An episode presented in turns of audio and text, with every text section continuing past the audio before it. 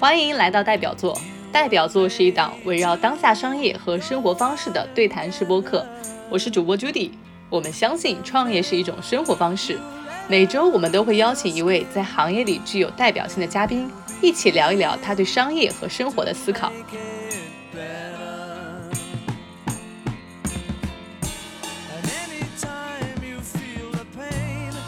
Hello，大家好，这期呢，请到我的朋友欧嘎姐姐。欧嘎姐姐超厉害的，二十九岁呢就是当了芭比的总经理，三十多岁呢就当了肯德基的总经理，还把 Timberland 逆风翻盘。这期呢，我们想一起来聊一聊，因为欧嘎姐姐现在哦当网红了，一定有很多的话题想跟大家一起好好唠一唠。嗨，大家好，我是欧嘎姐姐，你们可以叫我美君姐姐。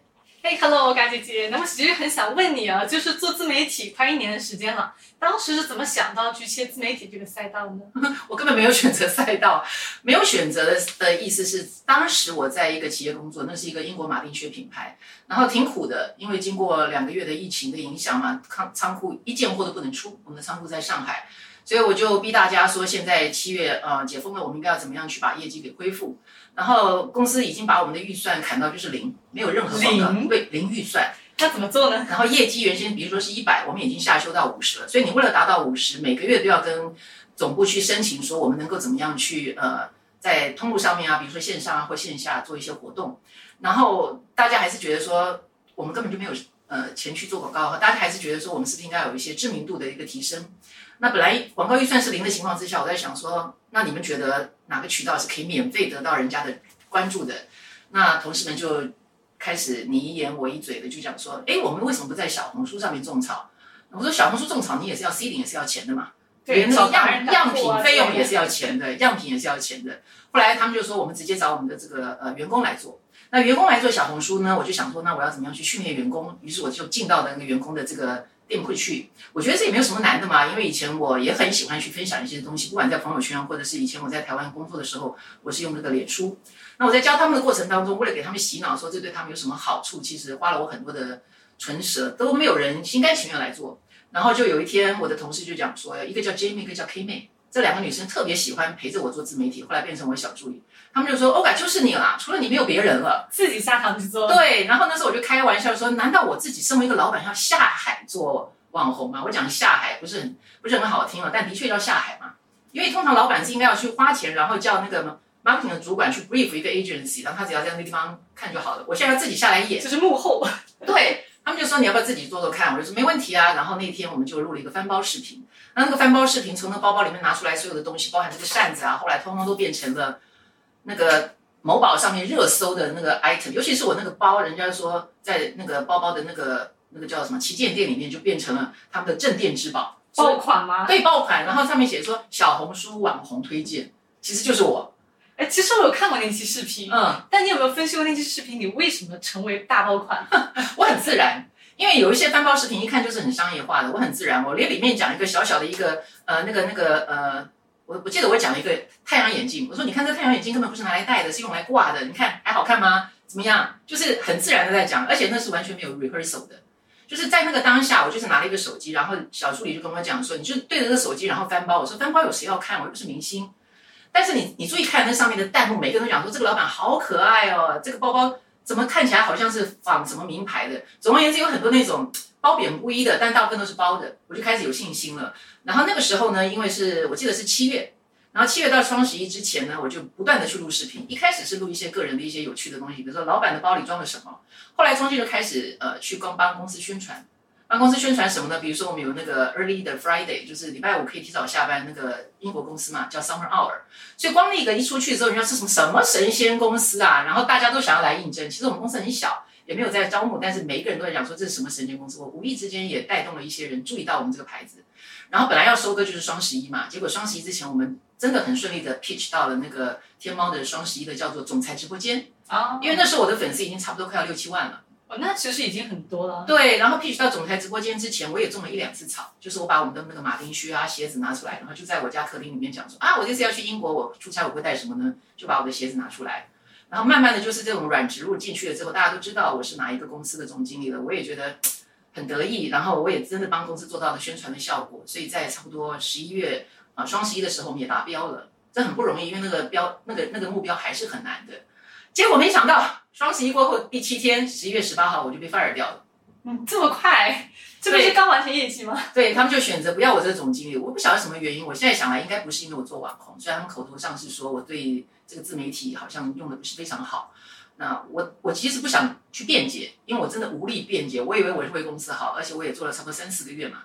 如果我有任何的一些 compliance 问题，应该一开始就警告我嘛，不是让我做了四个月，最后说是个理由。那我很无奈，然后离开了公司，然后我就在家里闲着。我在想说，我五十七岁了，在找工作好累啊，因为我前面曾经找这个工作，曾经待业二十个月过。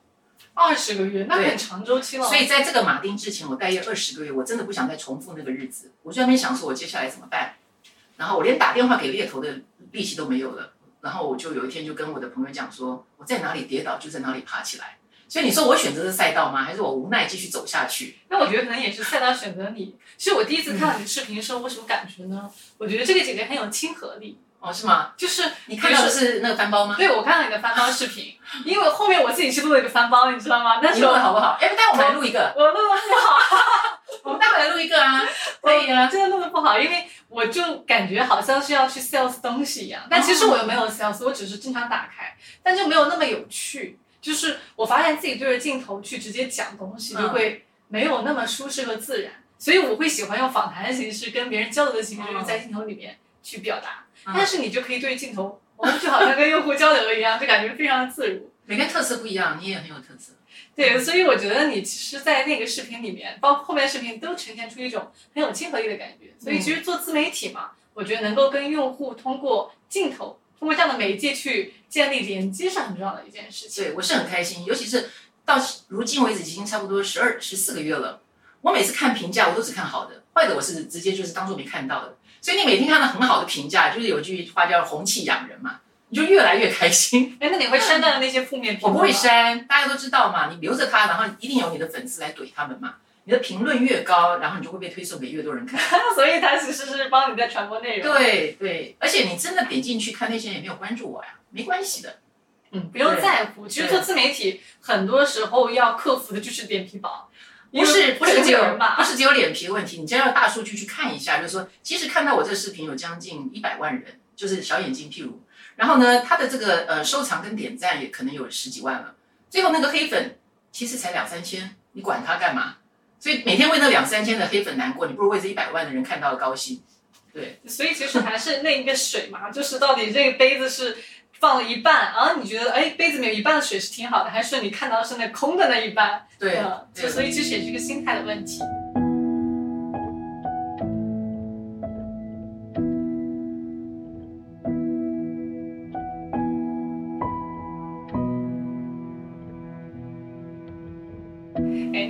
实现在已经做了有一年左右时间的自媒体了，现在全网也有二十多万的粉丝，三十五万，三十五万了，哦，骄傲一下，对，没关系，三十五万也是最近这两个月冲上来的，好快呀！那这两个月特别怎么样能够这么短时间内去快速的完成起号呢？就是因为其实很多人都想自媒体创业啊，特别是我最近身边有很多大厂的小伙伴们，不管是主动辞职还是被动的吧，他们其实都有想法说，哎，我是不是可以做一个自媒体账号，嗯，啊，然后去变现。但是呢，他们也比较犹豫要不要做。其实你很快就做到这个体量，有没有什么可以跟大家分享的一些经验？但我的经验不见得适用给每个人哈，因为我一开始是为了公司着想的，所以我是完完全没有变现的一个目标在那个地方。我就说我要什么时候再来 再来把那个我们公司的货给带出来，我什么时候把我们的公司的一些福利给带出来。所以直到我离开的时候，我其实没有任何变现的目标。但是从去年十一月十八号走了之后，我就在想说，我的我这个变现目标怎么从哪来？是因为我一开始做的内容大部分是职场相关的。我感觉我的定位有点像职场女性领袖，就职场女性的精神领袖，还不见得带货领袖。所以我怎么能带货呢？好像想了半天，好像是应该知识变现。所以一开始的时候，我曾经呃着迷于我要开始授课录课，然后呢，我一一呃这个这个一个系列呢，我卖个多少钱？一九九还是五九九之类的，甚至我还有一对一的这个辅导啊，一个小时一千块咨询，或者是像你们这样子搞社群，然后我可以办一个线下的沙龙。什么我都想过了，后来这过程当中，光是从公寓要搞到私域，我就踢到铁板，然后我累了，然后正好有 MCN 看到我就把我给签了，签的过程当中呢，就把我的这个知识变现呢，就直接打了一个叉叉，说你应该要开始做 To C 的，就是做所谓的直播带货。所以你说要零零从零起号，到底我有什么诀窍？我觉得一开始我是无私的分享，这或许也是一个我的优势。就你无私的分享，让人家不觉得你有什么商业的目的，人家反而喜欢你。那第二个就是从零起号的一开始就要想清楚，说我能讲这个讲多久，所以要就是说粉丝喜欢看我的原因，是因为我的职场故事长达三十多年，我太多例子可以举了嘛。你光你光讲一个向上管理，我可能可以讲五六个故事，哦，成功的经验啊，或失败的经验。你光讲一个如何面试，我一天到晚都在面试人。所以我觉得，首先如果有人想要从零起号，你想想看这个话题你能讲多久，源源不断。然后再来就是你什么时候会断粮的时候，你还有什么其他的一些立体的人设？后来我就在想到说，其实我还是妈妈嘛，我有两个小孩，他们是双胞胎，对，有一些角色，然后我就会有一些亲子关系一些独特的看法。而且我小孩都三十了，所以我可以从他们。小时候幼儿园的状态之下，我怎么样平衡工作生活来讲起？再来就是中学了，我怎么样面对这种青春期的孩子？甚至大学已经进到进到社会找工作，我怎么样去放手？所以我就越想越觉得我的人格可以更立体。所以如果粉丝想要真的呃，就是嗯什么裸辞还是干嘛，然后出来做自媒体啊，我觉得一开始就要想清楚你自己哪些地方是最可爱、最有亮点的，然后你可以滔滔不绝讲了半天，然后你都不觉得无聊的，然后人家很想听。有时候你可以自己录下来自己看。像我有的时候会去，比如说被你访问，或者是被一些播客访问的时候，我自己都会回听。你要不断的练习，说你讲的这些东西到底有没有有没有趣味，让人家想听吗？听得下去吗？还有一个很重要的使命，我觉得做网红最重要是你们带出一些正能量，嗯啊，一些正确的价值观。我觉得这个是会历久弥新的，永远都会有人被你吸引的。其实是这样，就做媒做自媒体，有时候在做自己，因为其实。有些人会为了去定一个人设，说我要夸到这个人设里面，但他就每天做自媒体，就好像在演戏，就 当演员。但他大部分人其实当不了演员，因为演久了，你就会自己跟自己很割裂，就精神分裂。我最近我最近就踢到铁板了。我最近演一个不是我的人设，吓死人了。那出来的那个完全没人按赞，还有人脱粉，就不喜欢我感觉了。因为我最近为了要种草一些我即即将直播带货的，比如说洗面皂啦，那个什么，不晓得为什么拍出来就不像我，因为我就不是一个贵妇嘛。但是他就是这个脚本里面设计，就是说我今天要来卖个香薰，然后呢，我这个礼拜去拍一些种草视频，因为我就不是一个贵妇人设，我就是一个很 很很一般的用用品，我也愿意用的，我不是会花很多钱的一个，就是不是一味只追求那种奢侈品。对。对，然后我自己是什么人设，其实不用想，你是谁就是谁，You are who you are，是，这个是做媒自媒体其实很重要的一件事情，就是如果你不能够。更好的成为自己，嗯，那你做这件事情其实跟做自媒体有点背道而驰。对，先做自己，然后你把自己的一些优势给很很清楚的展现出来，而且很真诚的展现，也不要太夸大，也不要拉焦虑，不要比如说有很多的那种职场偶像哈，然后一直在那边讲说摸鱼毁终身，哇塞，你就觉得很很焦虑，偶尔摸鱼有摸过鱼啊？对，就是。所以我的我的这个这个经验是说，我不拉焦虑，而且我也看到我的粉丝大部分都喜欢说，看完了之后觉得好放松。哦，比如说他们看到我的失败的一些踩坑的经验，然后我却这么的快就可以反思了之后继续继续往前走，这都是很鼓励人家的。这把哦，应该是这么讲的吧，把握自己的一些成功经验，同时也能愿意分享自己一些软弱。对，它其实会让你更真实。对，因为一个人只有成功和完美，就像颗钻石一样，它毕竟是有很多棱角。哦，对，可能会伤害到一些。对，而且粉丝会很失失落，所以我永远做不到像欧嘎姐姐那样子。太有距离感。对，这很重要。哎，但是其实从大厂这么多年的外企的女高管，一下转成自媒体，我觉得这个其实身份上的转变，是不是心态上也会有一些变化？我觉得心态上的变化是，呃，赚的钱少太多。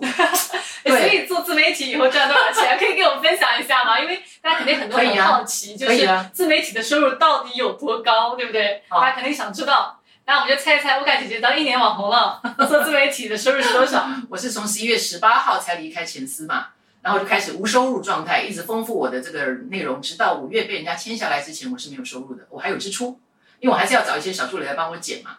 结果五月开始呢，网红生涯开始，真的有 MCN 签我了，一直到现在九月四个月，真正落到我的银行账户只有。人民币五千块，五千块钱，对，五千块，那就等于一年其实加起来五千，而且五千它不是利润哦，五千是收入哦，是收入，但是我没有成本，所以还好。那你自己的时间精力其实也啊，对，那叫机会成本，对吧？对呀，但是我也没有去刻意找工作啊。但是你的小助理应该是有成本吧，帮你剪片啊这些。那是 MCN 的小助理，所以从五月开始一直到现在九月这四个月，我并没有成本。我当然有时间成本啊，或者是我家里面。我有时候也要请人家吃饭啊，或者像你们这些很棒的大玉来我家的话，我也会招待一下之类的。这小成本不重要，我要讲的是这个五千块有多么的，好像在开玩笑，对吧？就大家不会相比一个实习信，生都 不如，对吧？四个月赚五千块，这个实习生的你都可以比我年薪一千，对，而且我还有房贷要付，你知道吗？所以我也我也是很努力的在那边想说，这五千块一定出了什么问题。所以这四个月我也在想，说我应该要怎么样用我以前那种很厉很厉害的一些商业思维来检讨我这四个月做了哪些不对的事情，哪些是对的事情。所以最近我也很快就已经有一些结论了。然后昨天我也跟着我的 MCN 团队开了会，就是欧巴姐姐这个账号最吸引人的地方最近没了。然后我最吸引人的地方为什么没了呢？因为我们想要变现，就太急了。然后就直播带货选品呢，又偏偏选的大概只有百分之二十符合我人设，百分之九十八是不符的。比如说我的身体其实是不错的，我是不吃营养品的，保健品的，但是有一大堆保健品，我现在有十二个保健品在那边吃，然后吃的当中呢，可能有一两个爆款，我卖他们就好了嘛。但是可能有十几个不是爆款，就拜托不要再叫我种草了，你知道，就是我真的需要的东西，你才是凭良心去推荐给粉丝。然后再来就是我的内容是我当初起家的一个核心。核心，但是我最近在做内容上面，我有一些些本末倒置。我会觉得说，为了呃叫短平快，对吗？尤其在抖音啊、小红书啊，有不一样的一些族群。但是我是为了抖音拍了很多一些比较短平快的，然后比较娱乐性的、比较泛娱乐的。嗯，那小红书的粉丝就会非常的失望。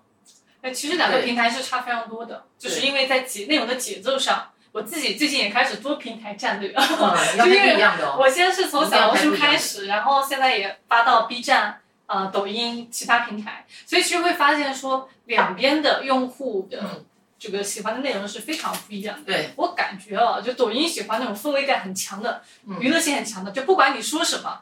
你就是很搞笑、很反差，它就一定有播放、有流量。嗯但小红书用户还是能够比较沉得下心来去看一些比较中长视频的东西。你要有干货、有料。对所以其实一篇内容很难做到一鱼多吃。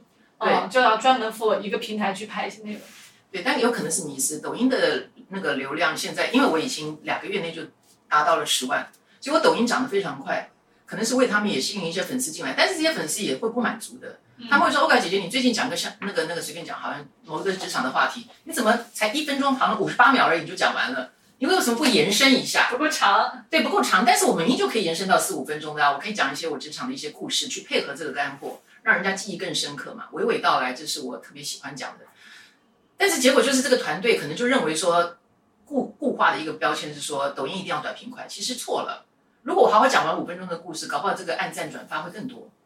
也有可能，但是整个抖音它比较看呃完播率嘛，特别是嗯前五秒的这个跳出率啊这些数据。而小红书它本身因为它是双瀑布流的模式，所以它更吃的是点击率，用户点不点你，所以它看的是封面和标题。这两个平台的算法推荐还是差挺多的，对所以，就大家会觉得抖音会更喜欢短内容。你真的在乎完播率的话，会很可惜，因为你就会一直一直洒狗血在前面第一、第二句话，然后你就忘记你后面到底有没有东西承接这两句话。对，就开头就热点前置。对，这个其实是可以两全其美的，就是你前面可以放一两句话很，很很容易吸引人家超过五秒观看，但接下来你的东西还是要有非常让人家记忆深刻，想要甚至要留留留评论跟转发，这两个我比较在乎，因为那个评论区你看到的一些东西是非常深入的，然后呢转发是表示他你看这么努力看完了还转发，那就表示你做对事情了，所以有时候我去看这个本质，而不是看完播率，因为看完播率我们也永远都没有时间盘点嘛，因为太多了，我现在做到日更。日更哦，对哦，那也真的很快。嗯，我跟你的做法有很大的不同，但我很喜欢你的做法，你的很有深度。然后你你你访问的一些来宾啊，上下两集啊，其实你三十多支我全看完了，是吗？是的哇塞！我全看完了我也都看了你的视频。但是我可能一个礼拜就五六支出去了，所以一直在试而已，但是没有真正去好好的盘点。我都是因为我个性比较急嘛，我就说先做了再说，错了再改。但这样其实也是小步快跑的一个模式，因为我觉得做内容的好处就是，就像一把手枪，你每天都有一发子弹，你永远可以发出去。对今天没有好没关系，没使中靶心没关系，明天再来。对但是很多行业的反馈周期是很慢的，但自媒体的行业的反馈周期是非常快的。你今天发出一篇内容，有没有数据，用户喜不喜欢，很快能得到市场的反馈。这就是我喜欢做博主的原因，就很适合急性子的人。对对对，我也是。做医疗哦，你看你做一款药，你要五年、十年做航天科技，哦，我我的性格也是真的等不到那么久，对哦，所以我也很喜欢做内容。嗯，哎，那我们说回到刚才那个话题，就是从管哈管好几百号人的这个总经理吧，一下到孤身一人，开始跟 MCN 这一起打拼的这样的一个创业的自媒体从业者的一个状态，嗯你觉得自己心态上会有哪些的变化吗？你就练习人去能屈能伸嘛。因为能屈能伸是一个很重要，我本来就有这个特质。我以前在大公司上班，家大业大的公司，突然之间被 fire 掉，就离开肯德基的时候，我也曾经五个月手无寸铁啊，然后要去出去帮我的前夫哈 BD，然后我要真的就是弯下腰来去找一些制服啊，然后为了杀价，可能就在夜市蹲了大概三四个小时，一直在找便宜的制服、便宜的这个纸杯。所以呢，当我在面试，嗯，当我在面试 Timberland 的时候呢，我虽然知道那是一个超小的公司，只有肯德基的十分之一，但是因为我曾经蹲下来五个月过，我才知道说，哇塞，我看到那个 Timberland 在面试的时候，看到那个满坑满谷的纸杯在他的茶水间，我突然觉得好感激哦，就觉得以前我要这五个月我要花自己的钱，所以现在做自媒体也是一样啊，突然之间我是没有收入了啊，我甚至还要当导购，要去做那个 叫做什么直播带货嘛。我有一天为了要讲这个耳环，我起码讲了十分钟、二十分钟，还在讲这个耳环。那感觉是什么呢？我觉得，呃，它有它的乐趣。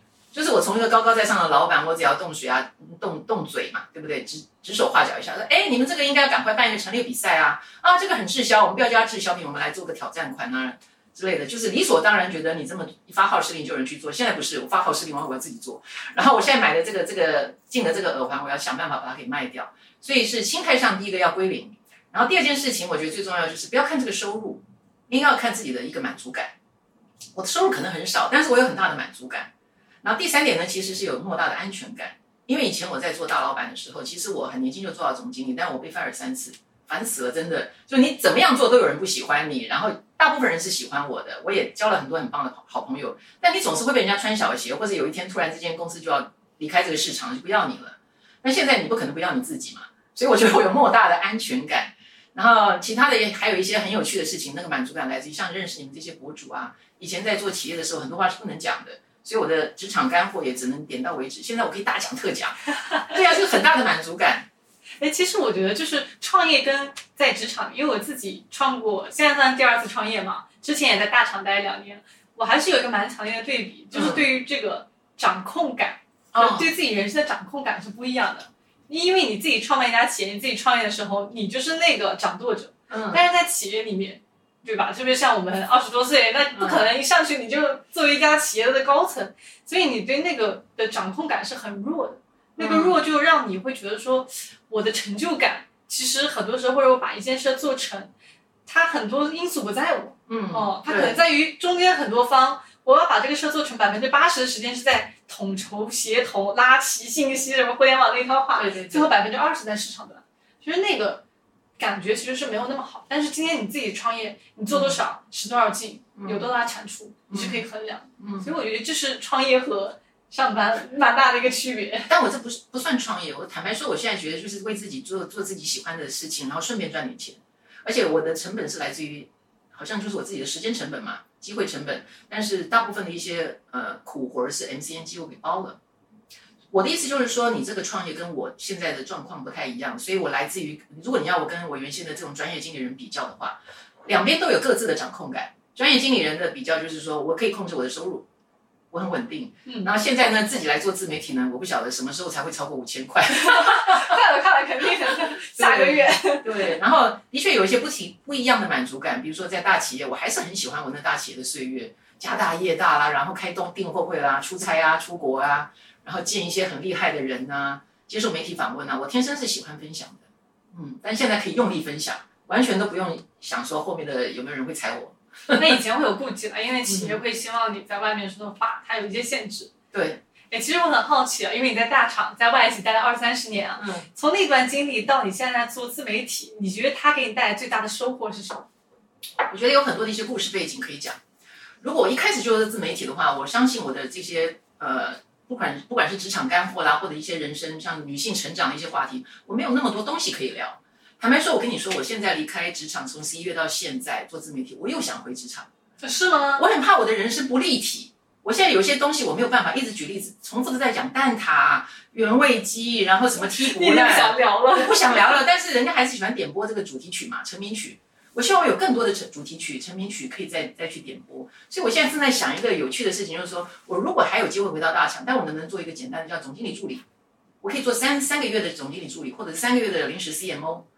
我同时问路去问了一些呃很不错的一些品牌，我自己喜欢的，我说让我来做，然后同时我也可以报道一下我的工作日常。我就开始变得更有氧气了，更有养分了。嗯因为一个自媒体的人最怕的事情就是他缺乏了那个那个呃多元性的一些生活片段，他不能每天都是起床做早餐，然后对录视频。对，他这样出去。他要出去，就算你一直输出，偶尔碰到像你这样的博主，你可能问我的东西，我讲完了，下一个博主问的是差不多的，所以我必须要有一些新的一些输入。所以我认为我还是应该适合回职场，只是不是像以前那么全职投入，嗯，是一个比较 project based 的。其实你说这一点，其实很多自媒体人会有这个困惑，嗯就是他就是作为个体创业以后，首先他基本上所有时间都跟自己相处嘛，嗯然后或者说他跟这些设备相处，再通过互联网端跟用户相处，但其实就是间接性。对所以其实他每天就大量的输出以后，如果输入不够，嗯他就会很发愁他的内容。嗯就所以很多人做做内容，他没有灵感，然后他不知道怎么去聊这些东西是感兴趣的，因为他没有太多的输入。嗯，所以这个其实也是会是一个问题。对过往的所有的经历都是你很好的沉淀，你可以在自媒体上再拿出来说的事儿，不然你说什么呢？二十多岁的人其实有时候去聊一些特别职场的，你说没有太多的经历，要不然你就正在经历的那些事儿，哎，你每天都会有新的一些启发，对要不然就你过往有很多的沉淀，你可以拿出来再说这个话题。如果我最近想的这个 idea，比如说临时的一个总经理特助或者是什么 CMO 没有下文的话，我也会学你做一些访谈。其实我已经开始做了，叫我的天才女友嘛。对对对，对，就是透过透过访谈，我也有一些新的输入，然后刺激到自己。那与此同时呢，又让我的粉丝觉得我的东西有可看性，因为他们又见到一些新的面孔。对，这是我的想法。所以，哎，前面有没有什么人公司缺临时 CMO 的，可以来跟欧盖姐姐海聊哈？良不干姐姐，对，我是很棒的员工的，我是做事很努力的，而且我也不会骚扰你们公司太久哈，一个月到三个月我就会滚的。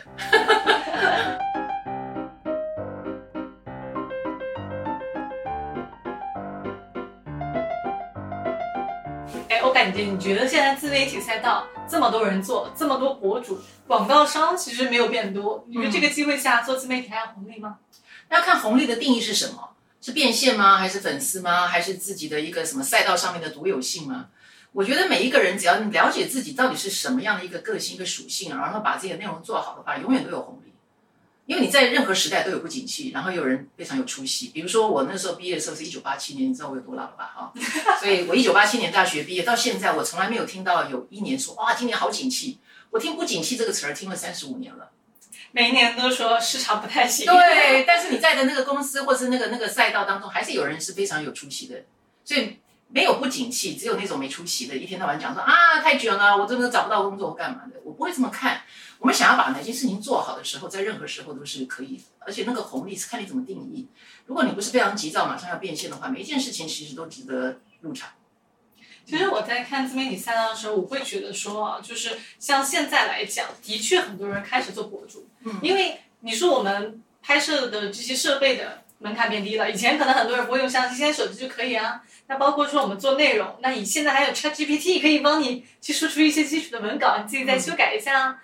那很多人也可以用后期来给自己，对吧？就是美颜一下。其实说从做博主的门槛来讲，我觉得是变低了，所以会有很多人想要做博主。我有哦看到身边的一些人做起来了以后，他会觉得这件事情是不是很简单？嗯但我其实觉得说做博主也没有大家想象中的那么轻松。嗯哦，它是一个还是挺忙碌的工作了。首先，很很多时候其实我们会看到博主出的很多素材背后，其实是要去拍非常多的东西，产出非常多的内容的。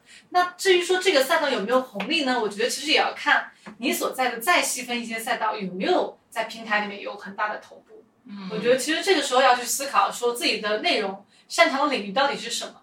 因为其实当一些平台比较成熟的时候，比如说像抖音，我觉得它现在的机会反而会少一点，因为它所有的流量都可以明码标价去买。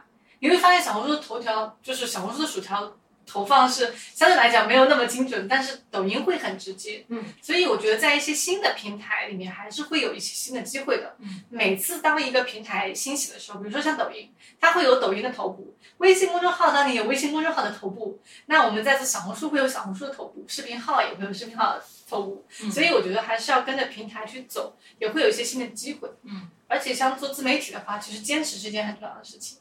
哦，我觉得很多人可能做两三天或者做个十条内容放弃了啊，我怎么没有数据啊？我要那我可能不适合做网红。嗯我觉得我身边所有能够做成大网红的人，还是真的穿越了一定的周期。我相信也不是每条内容的数据都是那么稳定的，所以这个心态还是很重要。是的，是的，我从来也没有想过我是头部，我以为我应该只到膝盖吧。因 为我现在腰部，没有，我是全网粉丝三十万，其实小红书也不过十十一万，昨天才到十一万，所以那些头部，比如说职场的头部，有有有那种上二十万、五十万、一百万的，我也没有看到，所以我觉得就是孤芳自赏吧，觉得我自己也算头部了。所以还是要看细分领域。我觉得还是很多细分领域有机会，而且非常一些比较比较小众的领域吧，我觉得还是没有被占领。对，所以其实还是我觉得应该要爱惜自己的羽毛，不管我是不是头部，我还是要小心。我每一次每一次录的视频品质啊，我说的一些话啦，然后要小心一下我自己最近有没有干枯啊，老在输出没有输入，所以我就是要开始要去改变自己的一些呃想法，就是这花无千日是吗？人无千日好是吗？花无花无百日红。哦，花无百日红，对不对？所以要要谦虚，要随时来盘点一下我现在有没有一些瓶颈。嗯哎，但是我之前有一个体会啊，因为我做账号不是一下子做起来的，不像你第一条就爆。我之前做废过一个账号，就我一开始定位想做职场，因为我从大厂出来，我觉得哎那我应该去做一个职场。但我录了二十期内容，只涨了两百个粉，就没有人听我在讲什么。所以我后来意识到一件什么事儿呢？就同样的内容，我在现在账号里面说，呃，就是换一个形式讲同样的内容，就会有很多人点赞。就是在你是没有建立人设，在 nobody 的时候，你说什么不重要，就别人会认为你说的这个东西可能不是自己的嗯，想法。就是你如果你说一些理念相关的，但是呢，如果你讲自己的经历，经历是很打动人的，这个可能会更快的吸粉。因为很多职场类也好，或者说一些情感类也好，他很多时候讲的都是一些观点，但这些观点是很容易从互联网上面去归纳总结出来的，所以这个不打动人。这个在从零到一的时候很难去吸引到很多别人，就会认为你是不是搬了别人的一些想法过来。所以我觉得这个其实是在从零到一的时候蛮需要警惕的一个。要有一个独一无二的一个对稀缺性，稀缺性，还有应应该是说我输出的内容蛮独一的。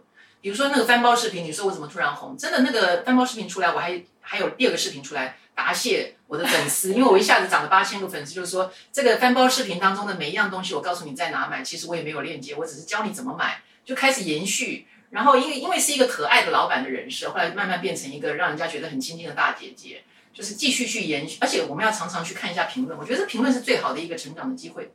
哎，其实好多人做内容都会选择做垂类，哎但我感觉你的内容其实相对来说还是挺宽泛，嗯很多面。对当然怎么想去做一些更宽的事情？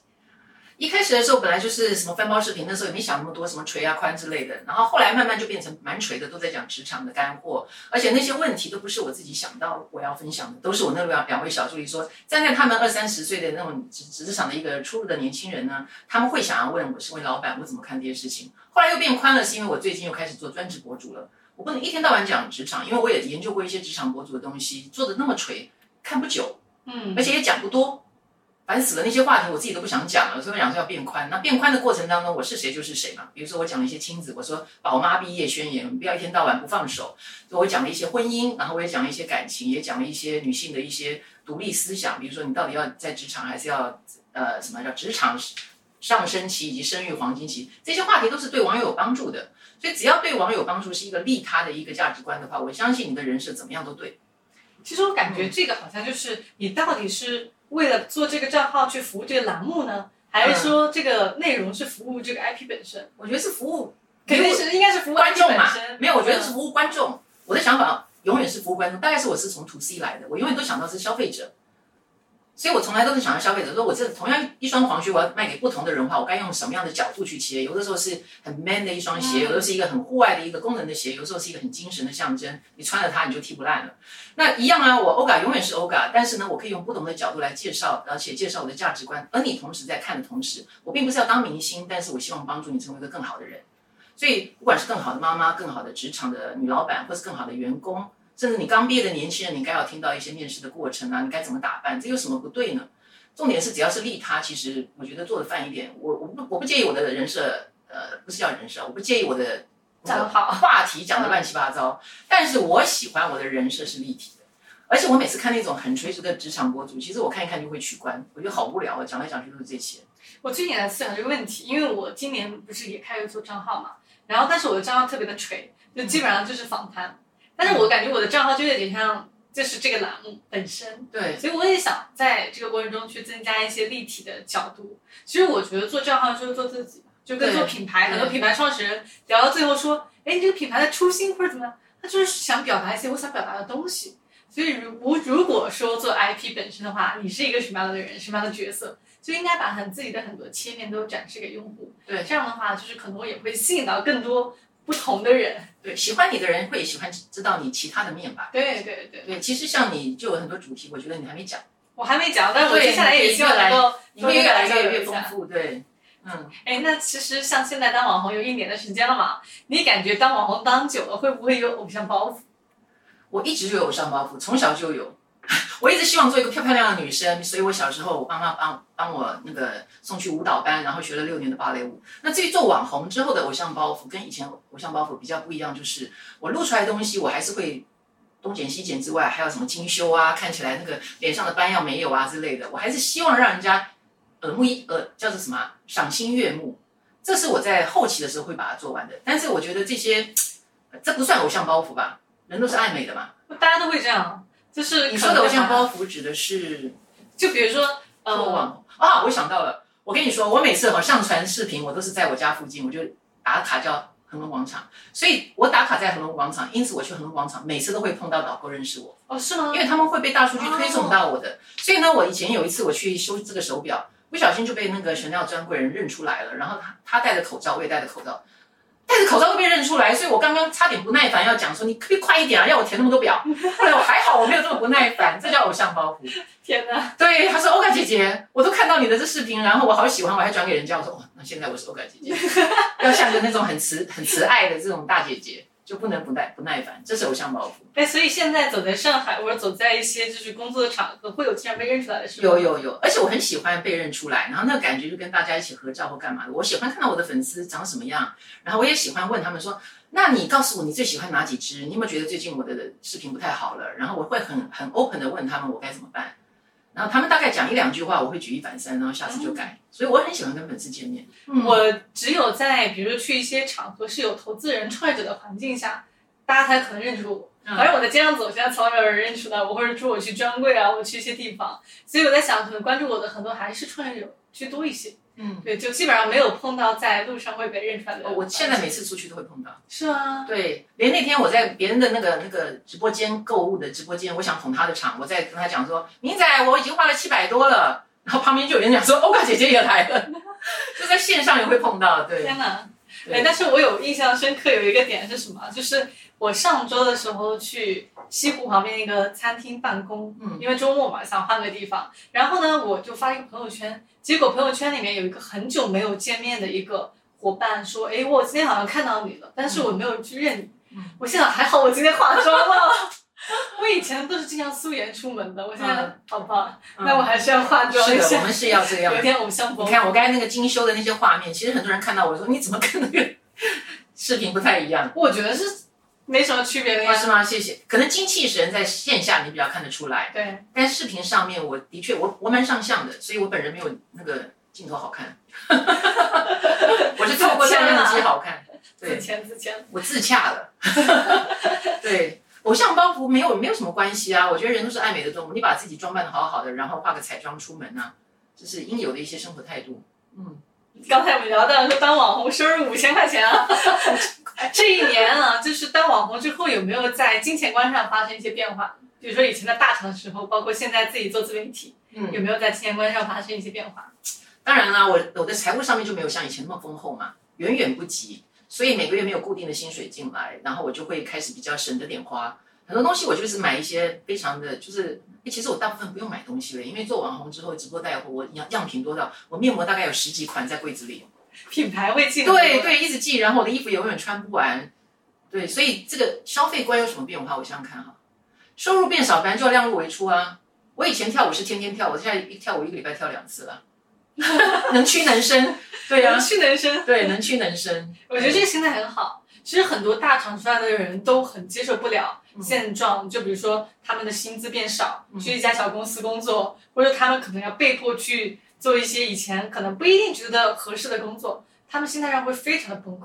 嗯，哦，但我觉得你在这一点上处理很好，因为我失业太多次了，没有人可以跟我比失业的经验。前面我失业那二十个月，我连一个礼拜一次舞都舍不得跳，因为太贵了那个学费，然后真的没有收入，也不知道什么时候下一个工作会过来，所以我就做很多你想象不到我这辈子不会做的事，我就开始自己学做饭，学做菜，也不点外卖。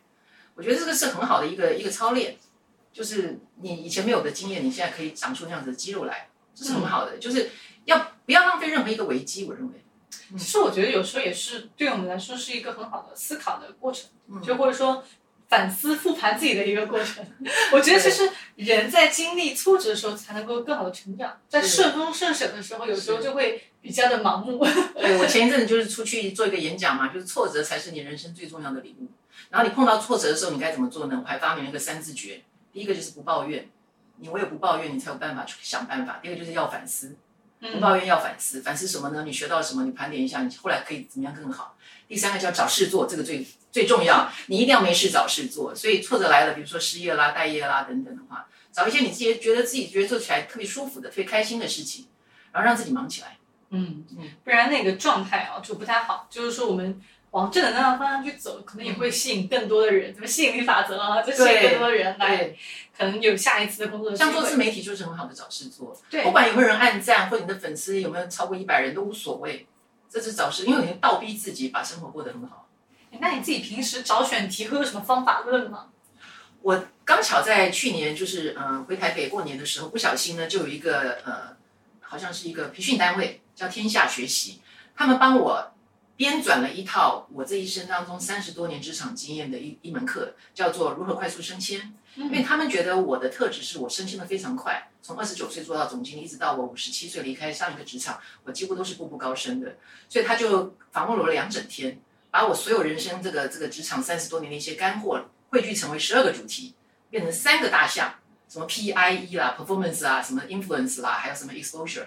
所以有这样子一个团队帮我曾经归纳过，然后呢，那十二章三个大项当中的十二章，我就回来之后重录。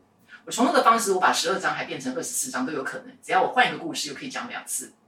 所以我的方式是这样的。所以如果真的要归纳成为方法方法论的话，我认为你也可以学这个天下学习，对你自己达人哈，就是举一反三，你要看一下说你的人生故事当中有什么样的一些规整，然后把一些归纳整理出来的一些重点呢，再加上一些人生故事，就是很好的选题。而另外一点选题是来自于现在一些热点。比如说那个时候突然之间，芭比娃娃的这个话题好轰动，因为那个电影拿女女性主义出来了嘛。然后再加上我自己也跑进去戏院看了这个电影，我就录了三集跟芭比有关的东西，因为正好我以前是芭比娃娃总经理。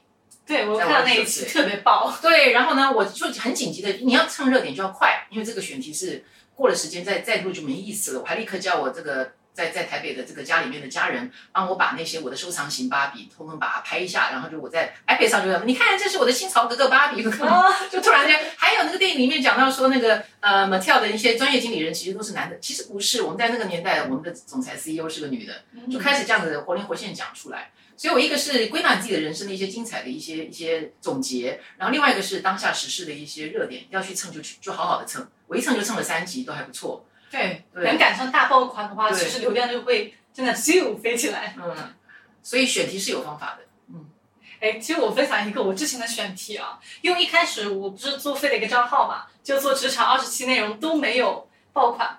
我发现什么原因呢？就是我一直在跟随别人的节奏，嗯而不是自己。其实很多时候我们也会去，比如说找一些小红书，就是那个呃，就是牵瓜平台嘛，他会在上面去看它的一个每天的热点的数据，就会有一个榜单，就像微博的热榜一样。嗯也今天什么话题是热门呢？带哪个 tag，嗯就会有很多的那种方法论，教你去蹭对应的热点。但我发现哦，热点是要跟自身结合的。对啊，热点如果只是个热点，你就蹭了以后，你就不知道是什么东西了。嗯就是因为有时候我们去蹭热点之后呢，会发现每天都是为了热点而去做内容，会有问题。就它经常会被热点给裹挟住，然后你就产不出那种所谓的爆款。当然有可能你会踩中一两个口去做出了一两篇爆款，但那个不是你，那个跟你也没什么关系。嗯，所以后来呢，我以前哦充了很多会员，一年不少钱，去每天看大盘的数据、平台的数据去分析，我今天该做什么样的内容，把那个作为我的牵引的那个做内容的那个那个北极星吧。但我发现那个没有用。嗯后来呢，我就不看了，以后我就说我想做什么样的内容，哦，我想去请什么样的嘉宾来聊什么样的话题，怎么样去做我自己。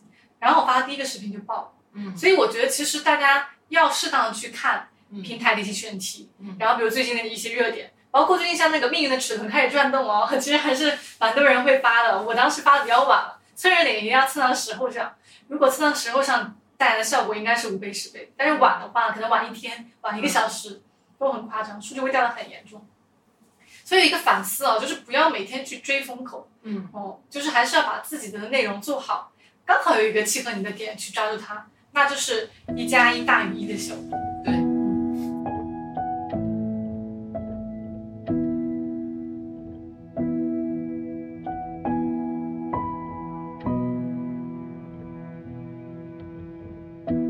我感姐姐，你最近有在抖音直播带货吗？嗯其实我从来没有直播带货过，但我有时候会刷别人的直播带货。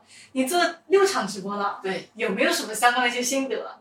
六场直播下来，我的心得就是哈，我自己爱用的东西，我会讲的非常真诚。我自己其实没有感觉的东西，哪怕别的博主可以把它卖成爆款，我卖不动的。所以这是第一个，选品超级重要，要符合你自己的兴趣爱好、热情啊，还有真的使用的心得。那第二个呢，其实很重要的是人潮。我其实在，呃抖音做这个这个六场直播之前，我已经累积了十几万粉丝，但是在线的人数从第一场到最后一场下来，好像只能够维持一百多人。我在那边想说，我是做对了，做错了什么呢？嗯我在那边想说，我的人设既然这么好，为什么我的直播间卖货的时候是人这么少？就是同时在线的。嗯，我可能不是像抖音的一些博主在重复卖这个东西的时候，一直都有那样子的很高的能量。嗯，大卖场式的，对大卖场式的，我是比较娓娓道来聊天的，也许就不适合这个平台，那也没有关系，那我们就换一个方式吧，来思考一下，就是就算这一百多人在场，我还是要想办法，呃，在这一百人多人多人身上学习。所以最近我要去小红书直播带货了，也做个广告哈，这礼拜天啊，以后每个礼是不是每个礼拜天还是每个月一次，我不知道，就是边做边学，先求量再求质。这是我的感受，而且不要对第一次到第六次的直播带货做那么多的一些复盘，然后把自己榨干，不需要。就像你在摆摆地摊嘛，就换个地方摆嘛，有什么关系？其实我觉得很多人都会考虑说，直播带货作为未来变现一种方式嘛。因为做自媒体无非基本上大家想到了几个收入，第一个就是广告，嗯，呃，第二个就是直播带货，对，第三个就是可能做知识付费啊、或咨询啊这一类的，我们说可能到偏私域类的产品吧。嗯啊，然后它公域钱呢，更多是为了流量或者包括去投流的方式去获取。那除此之外，可能就比较少。直播带货。对，就是直播带货。我敢做的原因是因为我已经经带了三十多年的货啊！我在帮外商公司一些消费品在那边做生意的时候，无非就是不管线上线下，其实都是带货。但是我不是自己跑到第一线去当导购讲。那现在我在这个线上做直播带货，其实我觉得是心态归零之外，还有一个很重要的特点，我从来没有这么接近消费者过。比如说我在介绍我身上这件这个一字领的洋装啊，什么直角肩啊，讲了半天，其实它也只有两百多块人民币。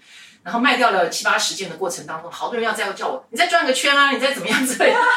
这过程当中，你也了解消费者在乎的是什么啊？你这会不会显肚子啊？你这个料子是不是能够遮肚子啊？之类过程当中，你就是非常了解你的消费者在意的是什么。